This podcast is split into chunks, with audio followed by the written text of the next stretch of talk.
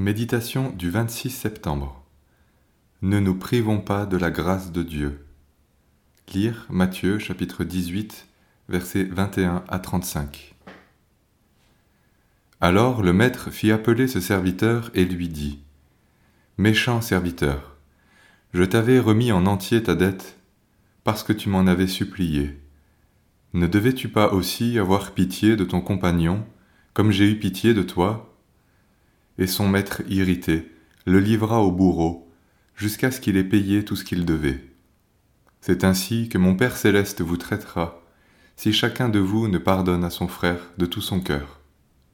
Quand nous avons quitté le chemin de la sainteté et étouffé la voix de notre conscience par toutes sortes de raisonnements, si le Seigneur parle à nos cœurs et met à nu la réalité de notre âme, ne nous condamnons pas, ne nous abattons pas, ne nous jugeons pas.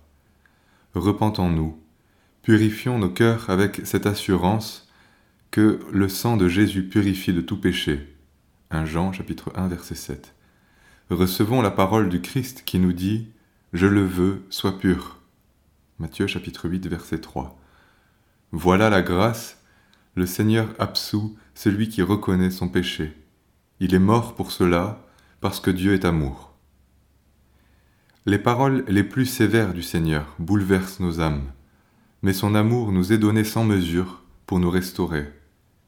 Apprenons à entendre ce langage d'amour et de pardon du Père pour nous-mêmes, mais aussi pour notre prochain. Alors, en tant que parents, nous communiquerons aussi cette grâce à nos enfants en leur manifestant un plein pardon à chaque fois qu'ils manifesteront le moindre signe de repentance. Pour un enfant, le plus douloureux, ce n'est pas la correction, mais le fait de ne jamais savoir si cela suffit, si le Père qui vient de corriger a vraiment pardonné, si la relation est restaurée. Pour nous qui avons été pardonnés, il est essentiel de pardonner tout aussi pleinement. Ne nous endormons jamais sans qu'il y ait eu réconciliation. Donnons une précision. Lorsque le pardon est réel, celui qui l'accorde ne ressent plus le besoin de rappeler la faute, il n'en parle plus, il ne la sous-entend plus. Trop de brèches ne sont pas réparées dans nos familles parce que l'on n'accepte pas de chasser de nos pensées la réalité du péché pourtant effacée par le Seigneur.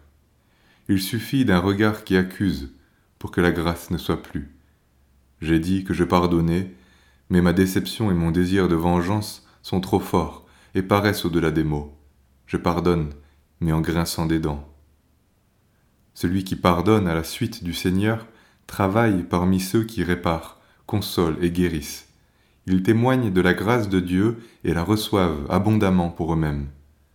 Ne nous privons pas de cette richesse infinie.